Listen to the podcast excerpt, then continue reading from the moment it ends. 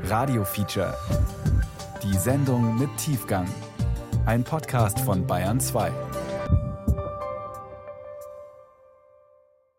Hallo, Till Ottlitz hier vom Radio Feature. Was meinen Sie? Wofür kennt man Deutschland im Ausland? Kein Tempolimit auf Autobahnen? Klar. Mülltrennen? Neuschwanstein? Oktoberfest? Alles eher positiv besetzt. Aber was ich erst von unserem Autor Michael Weisfeld lernen musste, Deutschland ist im Ausland auch bekannt für extrem billigen käuflichen Sex. Was das für Folgen hat, besonders für die Sexarbeiterinnen, das erzählt er uns jetzt in seinem ARD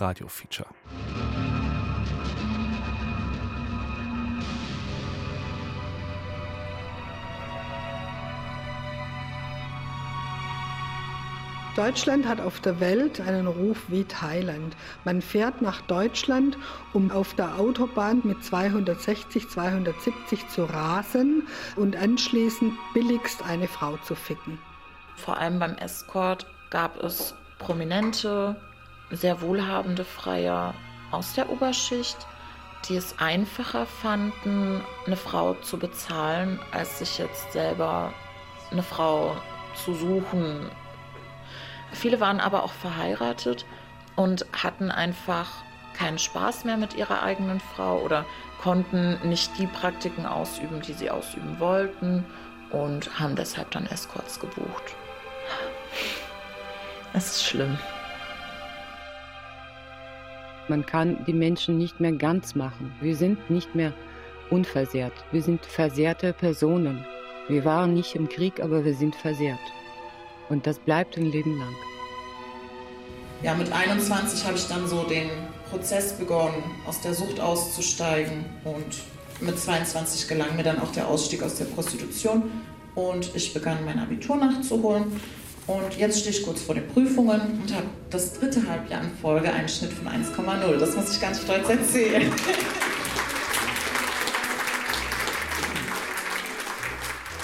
Licht aus im Bordell. Ein Feature über die Zukunft der Prostitution in Deutschland von Michael Weisfeld.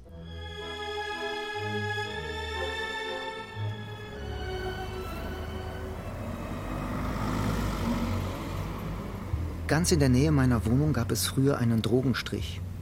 Junge Frauen, eher noch Mädchen, standen am Straßenrand. Autos fuhren im Schritttempo vorbei, hielten auch mal an. Mitunter stieg eine Frau ein und fuhr mit dem Freier davon. Arme Mädchen, dachte ich. So verdienen sie das Geld für ihren nächsten Schuss.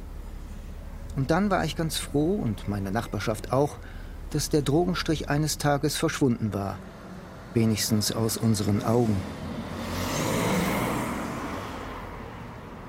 Jahre später wurde in unserem Viertel ein geräumiges vierstöckiges Haus renoviert und am Zaun ein Schild angebracht. Angels Place stand da in großen roten Lettern. Ein Clubhaus des Rockervereins Hells Angels. Schwere Motorräder kurften durch die stillen Straßen. Im Clubhaus wurde nächtelang gefeiert. Hinzu kam dieses Auftreten dieser Leute vor den Clubanlagen, dass man sich breitbeinig, arm verschränkt vor die Tore stellte und eine Drohkulisse aufbaute. Zum Teil sind Leute auch äh, direkt angesprochen worden von den Hills Angels, so nach dem Motto, was suchen Sie hier? Wolfgang Budde, Sprecher einer Bürgerinitiative, die sich gegen die neue Nachbarschaft wehrte. Einige Hells Angels machen Geld mit Frauen. So wie Wolfgang Heer. Er betrieb bis zu seinem Tod 2019 Bordelle in der Nähe von Bremen. Ich mache ja auch keinen Hehl daraus. Ich habe ja auch ein paar Vorstrafen wegen unerlaubten Waffenbesitz. Die Leute wussten, wenn sie mich angreifen, dass sie mich auch dementsprechend wehre. Mir eilte so ein Ruf voraus, dass die Leute gesagt haben, äh, wir greifen lieber andere an, aber den greifen wir nicht an. In gewissen Gegenden äh, hätten sie überhaupt keine Chance, ein Bordell zu betreiben oder auch nur äh, Zimmer zu vermieten, weil also Konkurrenz gnadenlos ausgeschaltet wird. Bernd Kirchner war damals als Polizeiagent im Rotlichtmilieu Niedersachsens tätig. Die Mädchen werden verprügelt, die Betreiber werden verprügelt und mit dem Leben bedroht. Also so ohne weiteres geht das nicht. Wenn Sie irgendjemanden haben, der auf Sie aufpasst oder wo sie zur Not anrufen können, äh, haben sie Ruhe und können arbeiten. Damals hatte der Vorstand einer evangelischen Kirchengemeinde in Bremen eine schwere Entscheidung zu treffen. Sollte er zulassen, dass Marcel Seidler, damals Präsident der Bremer Hells Angels, in dieser Kirche seine Hochzeit feiert? Der Kirchenvorstand gab sich bibelfest und tolerant zugleich. Auch Jesus habe mit Sündern und Verbrechern an einem Tisch gesessen. Bei der Zeremonie bemerkte die Pastorin ein Tattoo im Nacken der Braut. Eigentum von Marcel war da eintätowiert. Es ist üblich, dass Zuhälter abhängige Frauen mit Tattoos markieren. Wie Andrea K., eine psychisch kranke 19-Jährige. Sie wurde 2020 von einem Zuhälter für 2000 Euro an einen anderen verkauft, der sie schwer misshandelte, damit sie für ihn anschaffte. Aber sie war dazu nicht mehr fähig. In einer Nacht im April 2020 fuhren der Zuhälter und ein Mittäter mit ihr zu einem Kanal bei Nienburg an der Weser. Sie sollen die nackte Frau an eine Betonplatte gefesselt und ins Wasser geworfen haben, um sie zu ertränken.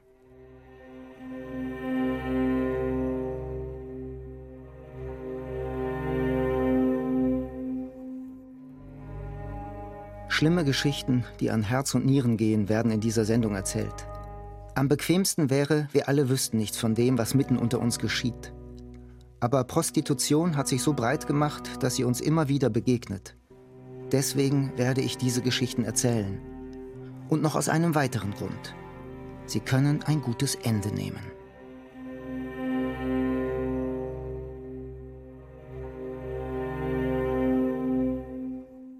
Was das Clubhaus der Hells Angels in Bremen angeht, gab es dort schon ein gutes Ende.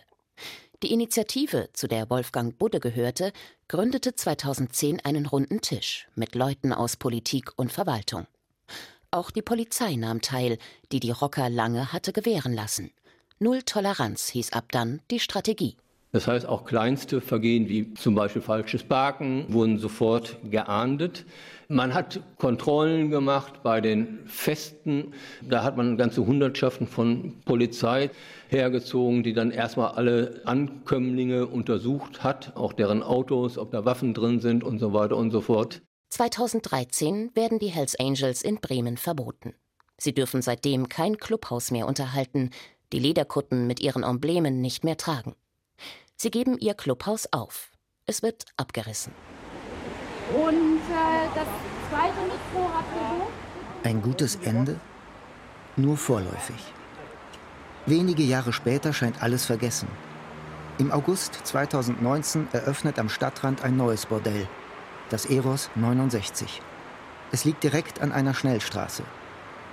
Eine kleine Gruppe, meistens Frauen, sammelt sich am Zaun. Zu dieser Kundgebung aufgerufen haben unter anderem Terre de Femme und die Bremer Initiative Stopp Sexkauf.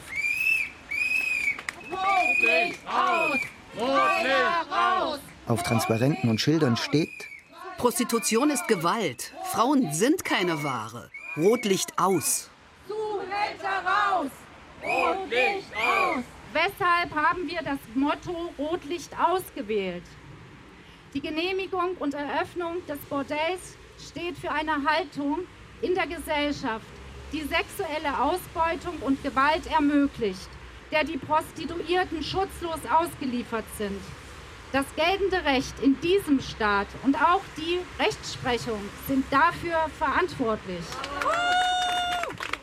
Thea Kleinert von der Bremer Initiative Stopp Sexkauf. Das geltende Recht, besonders das Prostitutionsgesetz von 2002, habe zum Anwachsen von Prostitution und Menschenhandel in Deutschland geführt. Zuvor galt Prostitution als sittenwidrig. Wer als Zuhälter oder Betreiber eines Bordells Frauen dazu anhielt, machte sich strafbar wegen Förderung der Prostitution. Nach 2002 ist dies keine Straftat mehr. Prostitution wird ein reguläres Gewerbe. Es war die rot-grüne Mehrheit im Bundestag, die das Gesetz damals durchbrachte. Die SPD-Bundestagsabgeordnete Leni Breimeyer sagt heute: Das Gesetz von 2002 war gut gemeint. Der Ansatz war, dass Frauen ihren Lohn in Anführungszeichen einklagen können sollen und vor allem soll die Tätigkeit als Prostituierte entstigmatisiert werden. Das war der gute Ansatz von 2002 und ich glaube, dass ich vielleicht es damals so auch mitgetragen hätte. Hinzu kam, dass Menschen, die an der Prostitution verdienten, gezielt in die Politik hineinwirkten, um mehr zu verdienen. Manfred Paulus, Kriminalhauptkommissar im Ruhestand. Tatsache ist, dass dieses Milieu immer wieder äh, versucht, Kontakte dahin zu knüpfen, wo sie nützlich sind. Man sucht schon die Nähe zu Personen, die mit Macht und Einfluss ausgestattet sind. Das ist überhaupt keine Frage. Wir wären blauäugig, wenn wir sagen würden, das ist nie erfolgreich. 2004 trat Ungarn der Europäischen Union bei, 2007 Rumänien und Bulgarien. Seitdem kommen ganz, ganz viele Frauen aus Südosteuropa nach Deutschland. Sie werden hergelockt, dass man ihnen sagt, ich habe für dich Arbeit in einem Hotel als Küchenhilfe und du bekommst den deutschen Mindestlohn. Und dann sitzen sie im Bus nach Deutschland und es wird ihnen das Handy weggenommen und der Pass weggenommen und sie landen hier im Bordell. Viele junge Frauen aus armen Ländern und eine liberale Gesetzgebung. Unter diesen Bedingungen blühte das Rotlicht rasch auf. Wer seitdem ein Bordell aufmachen will, dem kann die staatliche Genehmigung nicht einfach versagt werden. Joachim Lohse, Mitglied der Grünen und damals Bausenator in Bremen, teilt den Bordellgegnerinnen und Gegnern mit, dass eine Behörde das Bordell genehmigen muss. Allerdings gibt es juristische Schleichwege, die von Behörden genutzt werden können, um ein Bordell doch noch zu verhindern. Sie können zum Beispiel einen neuen Bebauungsplan aufstellen, der Bordelle ausschließt. Das wird auch dem grünen Bremer Senator vorgeschlagen, aber darauf antwortet dieser noch nicht einmal. Petra Redert, Bordellgegnerin. Sich hinzustellen und zu sagen, wir hatten keine Handlungsmöglichkeiten, das trifft nicht zu. Und in dem Fall wird eben kaschiert, dass die Stadt hier Handlungsmöglichkeiten hatte. Und da sage ich, das ist ein positiver Wille, dass man dieses Bordell dort will. Rotlicht aus! Rotlicht aus! Die mit der Prostitution einhergehende Kriminalität, Menschenhandel und Prostitution mit Minderjährigen ist eine Tatsache. Zuhälter pressen die Prostituierten aus und jeder, jeder Freier muss wissen, dass er nicht die sexuelle Dienstleistung, sondern den Zuhälter finanziert, der dann mit der Rolex und dem schönen SUV durch Bremen fährt.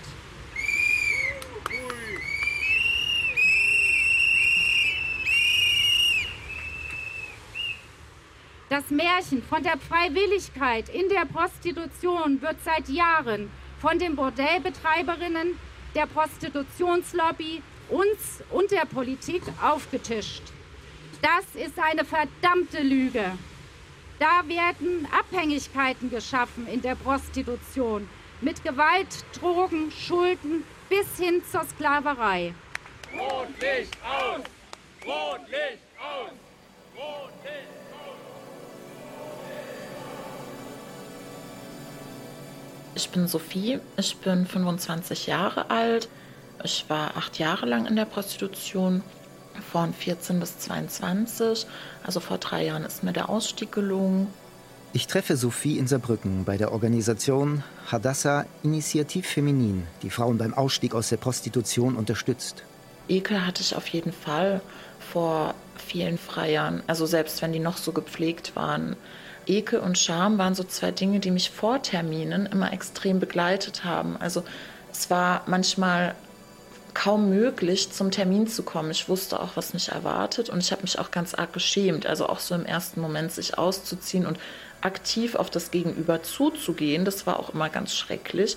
Aber es gab immer so eine gewisse Schwelle, wenn die überschritten war, dann habe ich das alles einfach nicht mehr empfunden, nicht mehr gefühlt und dann war das einfach weg. Auch die Zeit danach noch, also so Ekel, Scham, Schmerz, das war dann alles einfach ausgeschalten. Und ich musste dann recht zeitnah wieder einen Termin machen, damit das auch ausgeschalten bleibt. Deswegen habe ich versucht, immer so viel wie möglich zu arbeiten und so viel wie möglich zu konsumieren. Hauptsächlich Kokain, Heroin. Gerade in der saarländischen Landeshauptstadt blühte das neuerdings reguläre Gewerbe auf. Großbordelle und Straßenstrich zogen Kundschaft vor allem aus Frankreich an, wo viel strengere Prostitutionsgesetze herrschen als in Deutschland. Rotlicht aus! Rotlicht aus! Rotlicht aus! Rotlicht aus! Zurück zum Eros 69 in Bremen. Das wird von einer Joy Company GmbH betrieben, zu Deutsch Freudengesellschaft. Deren Geschäftsführerinnen sind Stefanie und Martina Pröhl. Eine ist die Schwester, die andere die Ehefrau von André Pröhl. Er ist ein führender Hells Angel der Region und dürfte in Bremen kein Bordell führen, weil dieser Rockerverein dort verboten ist. Aber vielleicht ist er ja der heimliche Geschäftsführer. Nein, sagt die Wirtschaftsbehörde, Beweise dafür gebe es nicht und erteilt, wie zuvor schon die Baubehörde, dem Bordell die Genehmigung. Ein langer Gang zwischen Bretterwänden, die Freier vor den Blicken von Passanten schützen sollen, führt zu einer zweiflügeligen Glastür. Ich betrete eine Halle mit einem Springbrunnen in der Mitte. Seitlich führt eine Treppe zur Galerie im ersten Stock. Eine schlanke junge Frau kommt die Treppe herunter. Martina Pröhl. Sie will ihren Anwalt holen und verschwindet hinter einer Tür, auf der Büro steht. Ihr Anwalt, Jörg Krause, trägt ein gestreiftes Jackett, hautenge Jeans, auf dem Kopf kein einziges Haar. Noch ein zweiter Mann kommt aus dem Büro. Er ist groß und füllig, trägt ein T-Shirt von unbestimmter Farbe und eine Baseballmütze auf dem Kopf, Schirm nach hinten. Er stellt sich nicht vor. Martina Pröhl will mir das Haus zeigen. Der Anwalt kommt mit. Wir haben 25 Zimmer hier. 4, 5, 6, 7, 8 bis nach oben bis zum 25. Handtücher, Schrank, Bett, alles was dazugehört, was nötig natürlich ist. Was kostet so ein Zimmer pro Tag? Das will ich nicht sagen. Nein. In dem Kölner Bordell Pascha, das sich als das größte Europas bezeichnete, kostete ein Zimmer 160 Euro. Nicht für den Monat oder die Woche, sondern pro Tag. Bei meinem Besuch im Eros 69 sehe ich nur eine Frau, die hier auf Freier wartet. Und keine Freier. Wir sind natürlich erstmal am Start. Ne? Da kann man nicht erwarten, es geht nicht alles von einem Tag zum nächsten Tag. Wir setzen uns in einen kleinen Raum im Erdgeschoss. Hier erst erfahre ich, wer der Mann mit der Baseballmütze ist. André Pröhl, der Hells Angel und Ehemann der Geschäftsführerin. Ich frage ihn, warum er hier ist. Er wolle seiner Frau helfen, sagt er. Die sei ja Tschechin und im Deutschen unsicher. Während des Interviews sitzt er schräg hinter mir, hat seine Frau und den Anwalt im Blick, sagt aber, solange das Mikro eingeschaltet ist, kein Wort. Stecken hinter dem Projekt die Hells Angels? Natürlich nicht. Ich bin immer wieder erstaunt über diese Frage, was meinen Sie mit Hells Angels? Ein Herrn, der hinter mir sitzt zum Beispiel. Meinen Sie mein Ehemann, der ja. für mich hier ist als Hilfe? Ja. nein, nein, nein natürlich nicht. Da gibt es ein ganz klares Nein. Ich bin auch erstaunt darüber, dass man immer versucht, Frau Pröhl auf eine unselbstständig handelnde Ehefrau zu reduzieren. Das ist nicht so. Sie ist Unternehmerin mit selbstständigen Zielen und einem selbstständigen Denken und Handeln. Und ich glaube, dass das sowohl bezüglich Frau Pröhl vergessen wird äh, darzustellen, als auch bezüglich der Mieter, Mieterinnen, die man immer versucht zu reduzieren auf eine reine Ware. So ist es nicht. Da frage ich mich immer, was wird für ein Frauenbild versucht äh, zu vermitteln, wenn ich von Prostituierten rede. Auch da hat man es mit selbstständig handelnden, denkenden und, und lebenden Wesen zu tun. Etwas anderes hat keinen Boden. Seitdem im Jahr 2002 die Prostitution in Deutschland neu geregelt wurde, hat sich ein neuer Typ von Bordell entwickelt. Es sind große, gut sichtbare Häuser, die mit ihrer Werbung auf Plakatwänden und manchmal auch auf Taxis in die Stadt ausstrahlen. Sie nennen sich FKK Club oder Sauna Club. Das Paradise am Saarbrücker und auch am Stuttgarter Stadtrand trug den Untertitel Wellness Oase für den Mann. Tatsächlich konnte der Freier dort Whirlpools und Sauna genießen, sich an einem Buffet satt essen, im Bademantel durch die pompöse Dekoration flanieren und seine Augen über die Körper von rund 40 fast oder ganz nackter junger Frauen schweifen lassen. Helmut Sporer, Kriminalpolizist aus Augsburg, erklärt, was die Gesetzesänderung von 2002 auch bewirkte. Der Bordellbetreiber, der vorher offiziell nur ein Zimmervermieter war, wurde jetzt zu einem Unternehmer, der über seine Mieterinnen bestimmen kann.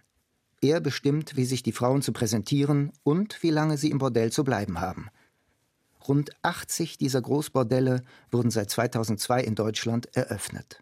Jürgen Rudloff war Geschäftsführer der Paradise Bordellkette mit Filialen am Stadtrand von Stuttgart, in München, Frankfurt am Main, Graz und Saarbrücken. Er trug gern blaue Anzüge zum offenen hellen Hemd. Sein Haar sah stets aus wie frisch geföhnt. Er fuhr Porsche und schickte seine Kinder auf die Waldorfschule. In Talkshows hatte er Gelegenheit, für seine Häuser zu werben.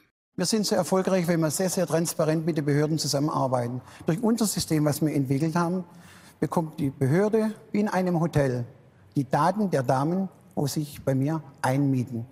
Und die mieten sich genauso ein, wie ein Gast sich bei mir ein. Ich stelle quasi die Plattform zur Verfügung auf einem sehr, sehr hohen Niveau. Herr Rudloff war quasi der Salonlöwe der Stuttgarter Gesellschaft. Also Herr Rudloff äh, hatte eine VIP-Lounge beim VfB, hat sich dann immer wieder auch mit VfB-Größen äh, sehen lassen. Jens Rabe, Rechtsanwalt, vertrat als Nebenkläger Frauen aus dem Paradise im Strafprozess gegen Rudloff und andere. Beim Volksfest war es so, dass das Paradise da offen auftrat, auch Prostituierte in leichter Kleidung Werbung für dieses Etablissement gemacht haben.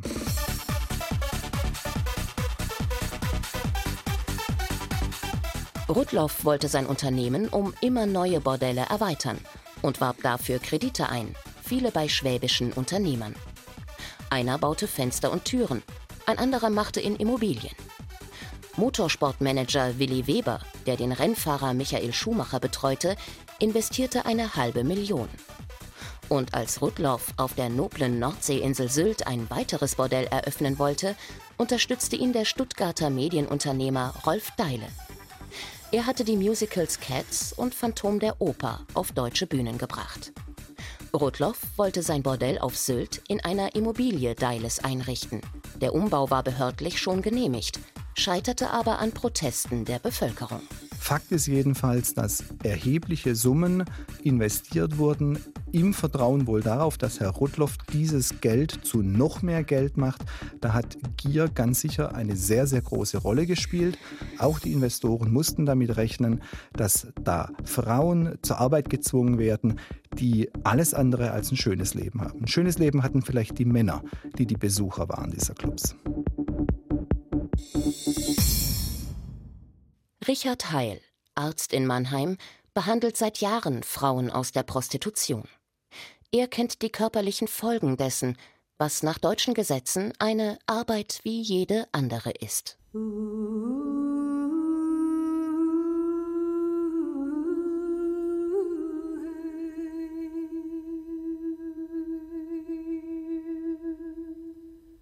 Viele Freier machen Vaginalverkehr, gehen in den Anus, machen Analverkehr, kommen wieder zurück in die Vagina. Letztlich brechen die oft die Regeln und Frauen sind da schutzlos ausgeliefert. Und dadurch kommt es zu Analinkontinenz. Die Frauen können den Stuhlgang nicht halten. Auch Harninkontinenz, der Urin geht weg, sodass die Frauen traumatisiert sind für das Leben.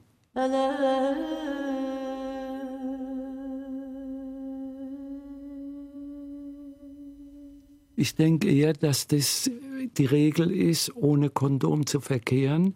Frauen aus der Prostitution erzählen mir, wenn sie sich beschweren, dass er kein Kondom hat, werde sie mit einer Ohrfeige oder mit Prügel in die Zimmer zurückgetrieben.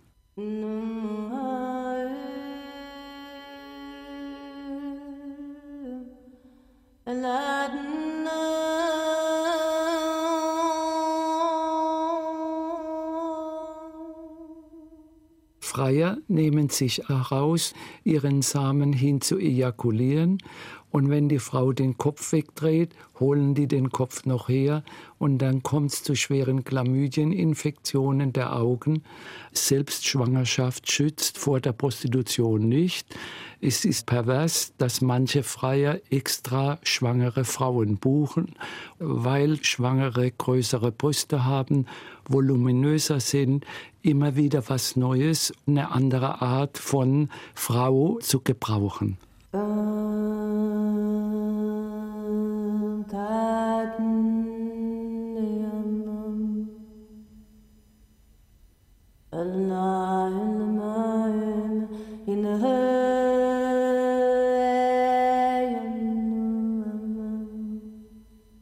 Was geschieht denn beim Oralverkehr?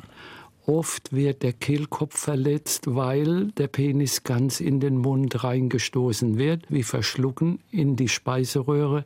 Und die Frauen werden da penetriert bis zum Würgen, bis zum Erbrechen, ohne Rücksicht auf Verluste. Man kann der Gewalt entkommen und viele Frauen haben es nicht geschafft.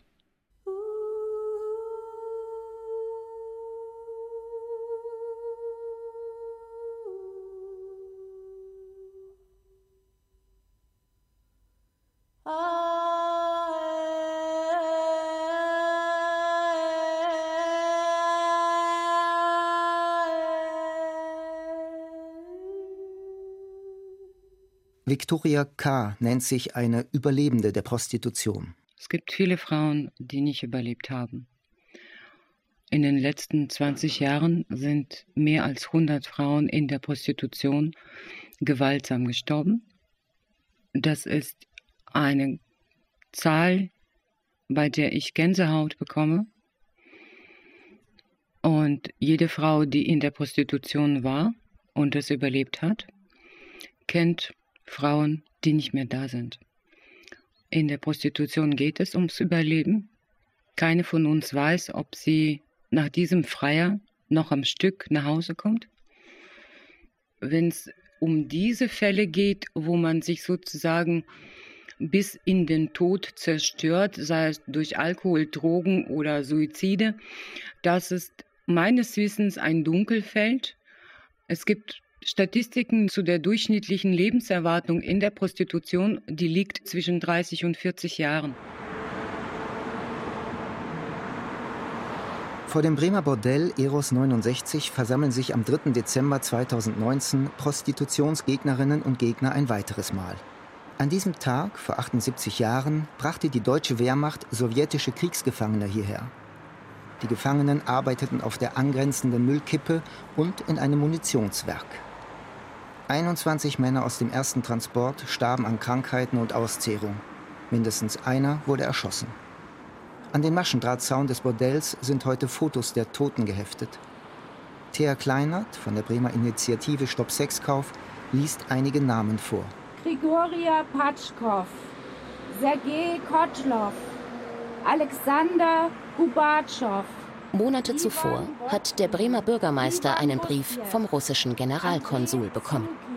An den Präsidenten des Senats der Freien Hansestadt Bremen, sehr geehrter Herr Dr. Bovenschulte, eine Gruppe von Bürgerinnen und Bürgern der Stadt Bremen hat sich an uns mit Informationen gewendet, dass ein Bordell auf dem Gelände des ehemaligen Wehrmachtslagers für sowjetische Kriegsgefangene eröffnet werde.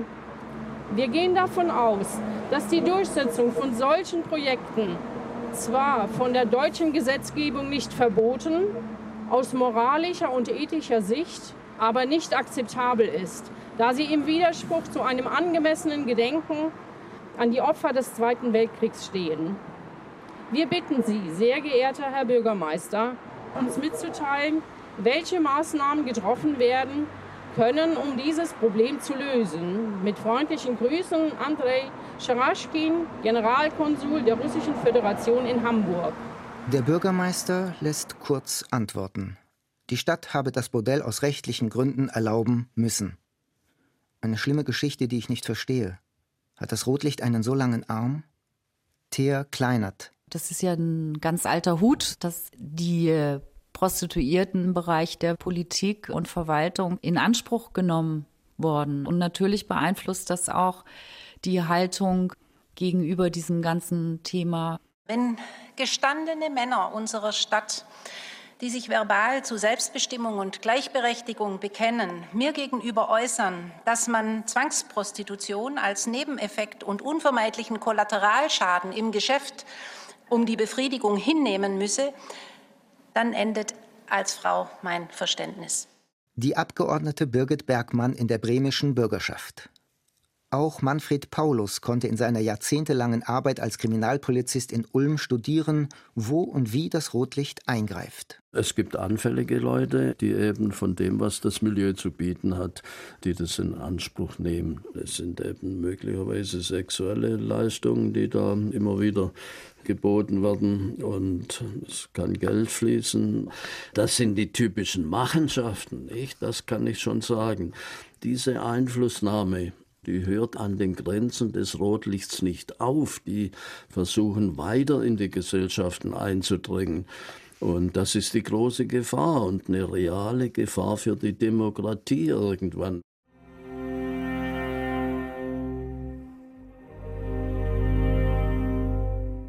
(2017) tritt das Prostituiertenschutzgesetz in Kraft.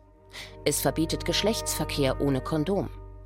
Es verlangt, dass Prostituierte sich bei Behörden anmelden, sich beraten und auf Geschlechtskrankheiten untersuchen lassen. Und es verbietet, dass Prostituierte im Bordell wohnen. Diese Vorschriften erweisen sich allerdings als zahnlose Tiger. Weil staatliche Stellen das Prostitutionsgewerbe kaum kontrollieren, sagen mir Kritikerinnen und Kritiker der Prostitution. Die Behörden wissen noch nicht einmal, wie viele Prostituierte in Deutschland tätig sind.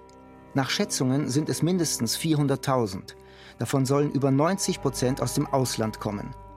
Als der Bundestag das Prostituiertenschutzgesetz vorbereitet, hört er Sachverständige, zum Beispiel den Augsburger Kriminalpolizisten Helmut Sporer. Er fordert eine neue Altersgrenze. Nicht ab 18, sondern erst ab 21 Jahren sollen Frauen im Gewerbe tätig sein können. Insbesondere der Passus Altersgrenze 21 wurde nicht umgesetzt und das hatte zur Folge, dass nach wie vor eben viele blutjunge, unerfahrene Mädchen in die Prostitution gebracht werden können. Fakt ist, dass Mädchen mit 18, 19, 20 Jahren eben noch nicht erwachsen sind. Ihnen fehlt oftmals die geistige Reife, um einzuschätzen, auf was sie sich einlassen die Freier-Foren im Internet, auf denen Freier ihre Erfahrungen mit den Prostituierten posten. Da liegen junge Frauen, kindliche Typen eindeutig im Trend und sind bei Freiern besonders beliebt. Konfektionsgröße 32, 34. Die Freier schreiben dann eben von Frischfleisch, das dann da ist. Wenn man die Mädchen dann anschaut, die dann 18 Jahre alt sind, laut Pass, die schauen dann oft aus wie 14, 15, 16, sind 1,45, 50 groß, wiegen um die 40 Kilo, also optisch noch Kinder. Manchmal liegt noch eine Puppe im Bett. Wie kommt jetzt die Vorliebe der Freier nach Kindesmissbrauch? Wie kommt das ins Gesetz? Da kann ich nichts Fundiertes sagen. Das wären wirklich jetzt Mutmaßungen. Die Hadassah-Initiative Feminin hat zu einer Veranstaltung in den Saarbrücker Schlosskeller geladen. Der Saal ist gut gefüllt. Auf dem Podium sitzt Sophie, 25 Jahre alt, die den Ausstieg aus der Prostitution geschafft hat. Auf Seiten der Freier habe ich oft erlebt, dass pädokriminelle Praktiken angefragt werden. Ich wurde ja auch angefragt, als ich noch 14 Jahre alt war. Das war besonders gefragt, dass ich minderjährig war. Es war jetzt nicht so, als wäre es ein Hindernis gewesen, sondern es wurde explizit gewünscht wenn ich möglichst schlank, jugendlich, unbehaart, unterwürfig war. Und es gab auch viel Nachfrage nach pädosexuellen Rollenspielen, zum Beispiel, dass ich Tochter, Nichte, Tochter des Chefs etc. sein sollte. Und das wurde dann auch extra bezahlt. Die Erzählungen von Sophie habe ich noch im Ohr, als ich Sabrina Burkhardt von der Beratungsstelle Aldona in Saarbrücken treffe. Sie sucht Prostituierte auf der Straße und in den Bordellen auf, um sie durch Beratung zu stärken. Solche Vereine gibt es in vielen Städten. Sie werden überwiegend von staatlichen Stellen finanziert. Einige stehen den Kirchen nahe. Das Verhältnis der Sozialarbeiterin zu den Bordellbetreibern ist entspannt. Es kann natürlich durchaus sein, dass wir in einem ungünstigen Moment kommen, wenn zum Beispiel ein Fotoshooting stattfindet, um Werbung im Internet zu schalten.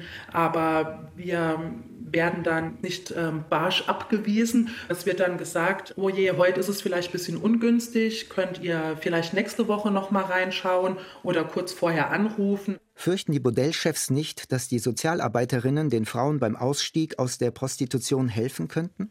Oh je, keine Ahnung. Unsere primäre Aufgabe ist es nicht, Frauen dazu zu bewegen, aus der Prostitution auszusteigen. Die Beratungsstelle für Prostituierte geht eben auch um die Frauen zu, um Frauen auch auf bestimmte Angebote hinzuweisen, wie zum Beispiel das Testangebot beim Gesundheitsamt, wo sich Frauen eben auf sexuell übertragbare Krankheiten kostenlos und auch anonym testen lassen können. Es kommt in der Regel nicht vor, dass sich Frauen an uns wenden und sagen, bitte helft mir hier raus, ich werde zur Prostitution gezwungen. Da sind die Ängste viel zu groß. Erster Vorsitzender von Aldona ist ein katholischer Pfarrer. Zweite Vorsitzende eine saarländische SPD-Abgeordnete des Bundestages. Aldona und andere Beratungsvereine dieser Art helfen den Frauen nicht, der Prostitution zu entkommen, sondern eher, es darin auszuhalten. Für Petra Kolb von Hydra e.V. in Berlin beispielsweise ist Prostitution keineswegs immer Gewalt. Wir müssen auch anerkennen, es gibt einen Teil von Frauen, die weder darunter leiden, noch psychische Probleme haben, noch gezwungen werden und die auch ihren Lebensunterhalt darin bestreiten und das auch gerne tun. Es gibt Frauen, die finden das schön, die finden das spannend und finden das irgendwie gut. Hydra bietet den Frauen Beratung in Steuerfragen, beim Schutz vor Geschlechtskrankheiten und Hilfe, wenn eine Frau aus der Prostitution aussteigen will. So steht es auf der Homepage. Aber es gibt auch Einstiegsberatung für Interessierte. Wir nennen das Ganze Orientierungsberatung. Unser Wunsch ist es, dass keine Person in der Sexarbeit tätig ist, die nicht weiß, was sie tut. Und manchmal ist es auch so, dass wir den Personen sagen, tu es nicht, aber wir werden nichts aufhalten. Der Berliner Senat fördert Hydra bisher mit rund einer halben Million Euro pro Jahr. Für 2021 werden rund 100.000 Euro mehr bereitgestellt. Im Jahr 2019 fällt das Landgericht Stuttgart Urteile über die Betreiber des Paradise und beschreibt in der Urteilsbegründung die Arbeitsweise der sogenannten Wellness-Oase für den Mann. Jürgen Rudloff, der Salonlöwe und Talkshow-Gast, habe ständig 60 Frauen im Stuttgarter Standort bereithalten wollen und dafür mit Zuhältern zusammengearbeitet, die Frauen zu ihm brachten. Über einen von ihnen schreibt das Gericht. Um möglichst hohen Profit zu erzielen, verlangte er, dass die junge Frau grundsätzlich während der gesamten Öffnungszeiten des Clubs Paradise zu arbeiten hatte. Also von 11 bis 3 Uhr und an Freitagen und Samstagen bis 4 Uhr. Auch bei Erkrankungen oder Schmerzen, etwa nach einer Brustvergrößerung oder einer großformatigen Tätowierung der Flanke mit seinem Namen oder während der Menstruation und an ihrem 20. und 21. Geburtstag musste sie auf seine Anweisung hin arbeiten. Nachdem er sie das erste Mal zusammengeschlagen hatte, weil er mit der Höhe ihrer Einnahmen unzufrieden war, nahm sie sich aus Angst vor weiteren Gewalttätigkeiten vor, künftig stets das zu tun, was er von ihr verlangte. Die Zuhälter gingen im Bordell ein und aus, um die Frauen zu überwachen und ihnen Einkünfte wegzunehmen. Sie waren Mitglieder der United Tribunes, das ist eine Vereinigung von Türstehern und der Hells Angels. Wegen Beihilfe zu Menschenhandel und Zwangsprostitution wird Rudloff zu fünf Jahren Gefängnis verurteilt. Sein Mitarbeiter Michael B., ehemaliger Geschäftsführer des Paradise in Saarbrücken, bekommt drei Jahre und drei Monate. Ihr Gewinn aus den Verbrechen, mehr als 1,3 Millionen Euro, wird eingezogen. In Stuttgart, da saß das ganze deutsche Prostitutionswesen mitsamt unserer Gesetzgebung auf der Anklagebank. Manfred Paulus, ehemaliger Kriminalhauptkommissar. Im April 2021 bekam er das Bundesverdienstkreuz für seinen jahrzehntelangen Kampf gegen Menschenhandel und Prostitution. Gut ein Jahr nach den Stuttgarter Urteilen wird das Insolvenzverfahren über das Paradise eröffnet. Andere Paradise-Standorte wechseln den Betreiber.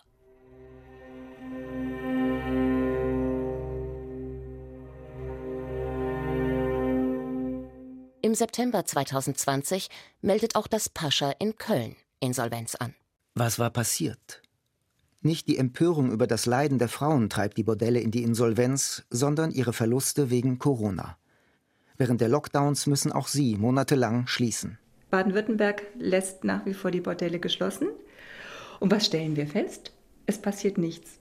Es werden weder mehr Frauen vergewaltigt als vorher, noch platzen die Männer. Also es passiert ja nichts. Es, es passiert einfach nichts. Wir können wunderbar so leben. Marietta Hagenay arbeitet für die Organisation Solvodi.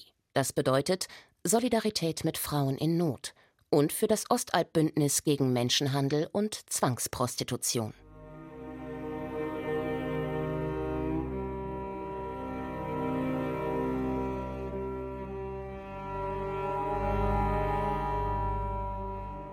Corona reißt den Vorhang ein Stück beiseite, hinter dem sich Prostitution sonst abspielt. Sichtbar wird, dass viele Frauen in den Bordellzimmern, in denen sie Freier bedienen mussten, auch gewohnt haben. Die Frauen werden nun obdachlos und mittellos, denn Zuhälter und Bordellchefs haben ihnen von ihren Einkünften nur wenig gelassen. Also gehen viele Frauen dem Gewerbe weiter nach. In Hotels, in den Wohnungen und Autos der Freier, in Parks. Manche werden erwischt und bestraft. Die Corona-Krise verstärkt einen Trend, den es schon länger gibt. Wissen Sie, was wir beobachten? Das mit den Bordellen ist total rückläufig. Wir haben einen ganz, ganz neuen Trend, das ist die Hotelprostitution. Da gehen Sie nur auf kaufmich.com und dann kriegen Sie erstmal wirklich geliefert, was so in Ihrem Umkreis geht gucken sich die Frauen an, sie treffen sich mit der und ich bin mittlerweile sehr gut informiert, welche Hotels genutzt werden.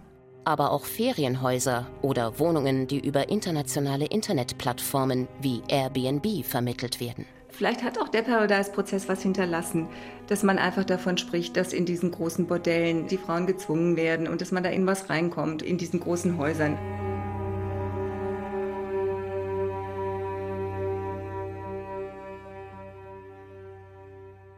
Und selbst wenn die Prostitution sich in Hotels und private Räume verzieht, Zuhälter werden nicht verschwinden, sondern die Frauen auch dort kontrollieren. Die ehemalige Prostituierte Sophie, die ich in Saarbrücken treffe, kämpft für einen anderen Weg. Ich bin beim Netzwerk Ella aktiv. Das ist eine unabhängige Interessensvertretung für Frauen aus der Prostitution.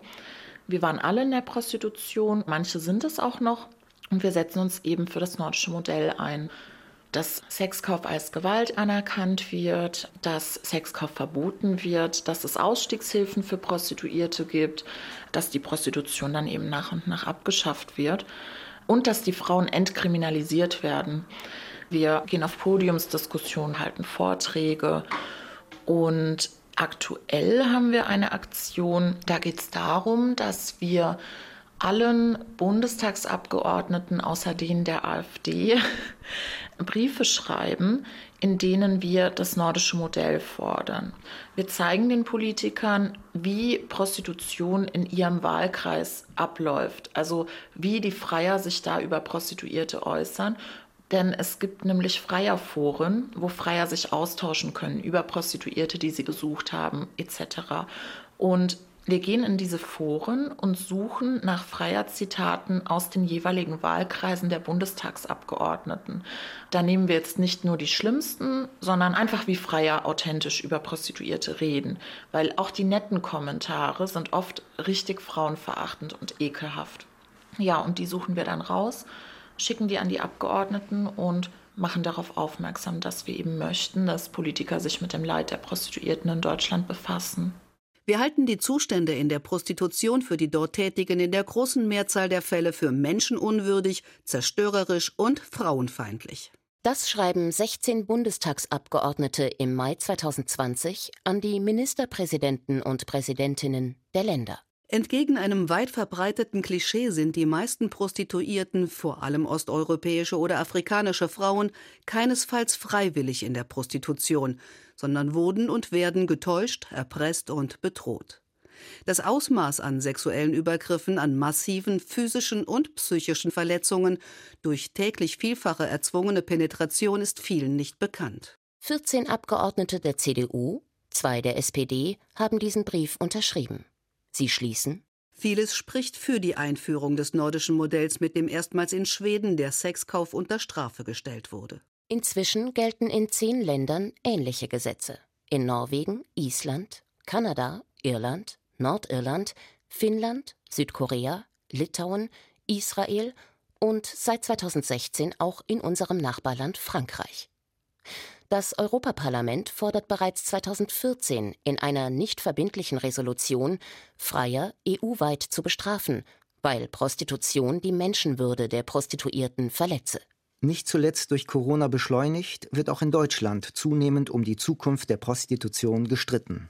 Und die Konfliktlinien laufen quer durch Parteien und Verbände. Eine Auswahl.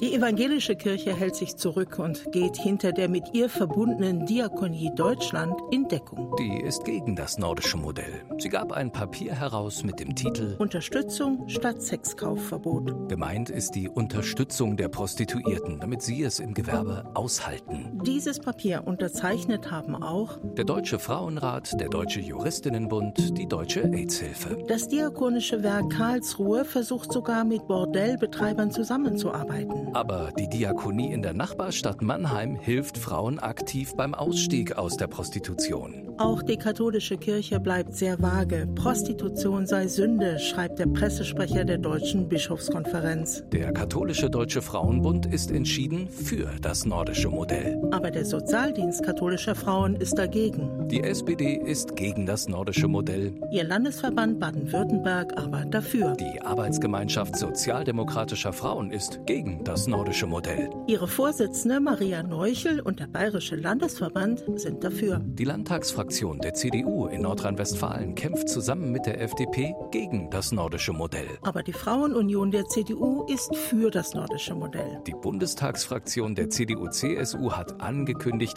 dass sie ein Sexkaufverbot, also das Herzstück des nordischen Modells, in Betracht ziehen könnte. Die Grünen sind gegen das nordische Modell. Kritische Stimmen in dieser Partei sind eher selten. Die Linke ist dagegen. Aber es gibt eine aktive Opposition. Sie nennt sich Linke für eine Welt ohne Prostitution.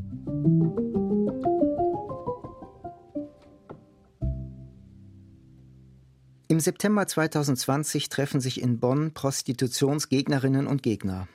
Ein Redner ist Per Anders Synnesson, schwedischer Sonderbotschafter zur Bekämpfung des Menschenhandels. Er berichtet von einem hochrangigen internationalen Treffen zu diesem Thema. Ich habe die Nase voll, auf solchen Treffen darüber zu reden, wie man gegen Menschenhandel zur sexuellen Ausbeutung kämpft, wo man aber nicht über den Elefanten sprechen kann, der im Zimmer steht. Wir werden den Menschenhandel nicht besiegen können, solange wir legalisierte Prostitution haben. Wer in Schweden eine Frau für Sex kauft und dabei erwischt wird, müsse eine Geldstrafe bezahlen, während der Frau vom Staat die Möglichkeit geboten werde, aus dem Gewerbe auszusteigen. Das habe Prostitution nicht beseitigt, aber stark vermindert, berichtet Syneson. Und der Blick der Schweden auf Prostitution habe sich gewandelt. Vor wenigen Monaten wurde in Schweden ein prominenter Mann, ein früherer Boxer, Besitzer vieler Restaurants, sehr bekannt aus den Medien, er wurde beim Sexkauf erwischt. Der Aufschrei war nicht von dieser Welt. Er musste einen sehr hohen Preis bezahlen. Er verlor seine Verträge und Geschäfte, kurzum alles. Aus gutem Grund. Sexkauf wird in der schwedischen Gesellschaft nicht akzeptiert. For good reasons. It's just not acceptable in the Swedish society. Die hier klatschen und jubeln, gründen später das Bündnis Nordisches Modell. Es besteht aus 30 Vereinen und Netzwerken aus Politik und Zivilgesellschaft. Auch Prostituierte und Ehemalige sind dabei. In der bremischen Bürgerschaft, dem Parlament der Stadt, komme ich mir vor wie in einer anderen Welt. Im März 2021 diskutieren die Abgeordneten, wie sie mit Prostitutionsstätten umgehen wollen, die offensichtlich von dem Hells Angels Führer André Pröhl kontrolliert werden. Das Bordell Eros 69 betreiben seine Schwester und seine Ehefrau seit August 2019 am Stadtrand. Wenige Monate später beantragen sie ein weiteres, diesmal mitten in der Stadt. Die Wirtschaftsbehörde, Senatorin ist Christina Vogt von der Partei Die Linke, nimmt den Antrag entgegen und hält ihn geheim. Die Wirtschaftsbehörde hat den Antrag hier auch schon behandelt und die hätte ihn auch schon längst durchgewunken, wenn da nicht öffentlicher Widerspruch gekommen wäre. Wolfgang Budde hat daran mitgewirkt, dass der Antrag schließlich öffentlich wurde. Die Abgeordnete Birgit Bergmann von der FDP appelliert in der Bürgerschaft an die linke Wirtschaftssenatorin. Viele Bürgerinnen und Bürger unserer Stadt bitten Sie zu verhindern, dass die Hells Angels in Bremen wieder Raum gewinnen. Dass Sie dem Ansinnen der Eröffnung eines zweiten Bordells eine Absage erteilen und das Bordell in der Duckwitzstraße wieder schließen. Wenige Tage später erklärt die Wirtschaftssenatorin, dass sie diesem Appell folgt. Das Bordell am Stadtrand wird geschlossen, das geplante in der Innenstadt nicht genehmigt. Ein ziemlich gutes Ende also in Bremen. Aber was wäre, wenn nicht der schwer vorbestrafte Rocker André Pröhl der Hintermann gewesen wäre? In der Geschäftswelt besteht Bedarf an der wahre Frau, egal ob die Hells Angels sie liefern oder andere. Jetzt habe ich Bremer Geschäftsleute mit hoch anerkanntem gesellschaftlichem Standing sagen hören, dass wir ja keine Messe mehr nach Bremen bekommen, wenn wir nicht ausreichend Bordelle anbieten können. Als wäre es Aufgabe der Politik, ihren Gästen flächendeckend die Möglichkeit sexueller Befriedigung an weiblichen Körpern anzubieten, als sprechen wir über Frühstücksbrötchen.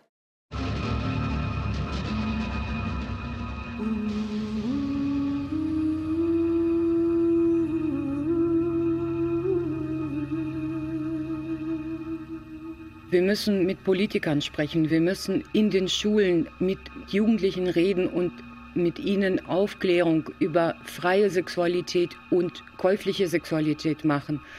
Wir müssen die Gesellschaft aufrütteln. Und das ist das, was wir können. Victoria K., eine Überlebende. Ich wünsche mir, dass die Menschen uns gut zuhören, dass sie von uns lernen, was Systemprostitution ausmacht. Und ich wünsche mir, dass sie mit uns gemeinsam dieses System zerstören, anstatt uns zu bemitleiden oder mit uns zu weinen.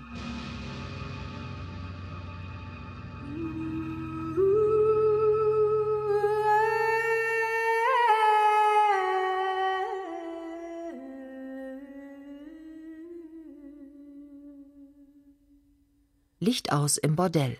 Ein Feature über die Zukunft der Prostitution in Deutschland von Michael Weisfeld.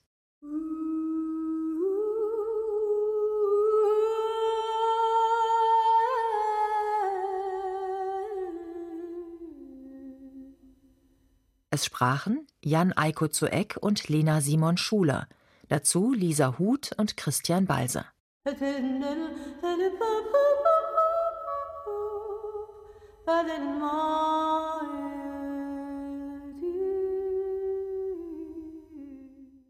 Technische Realisation Manfred Jungmann. Regie Denise Dreyer. Redaktion Jochen Marmit.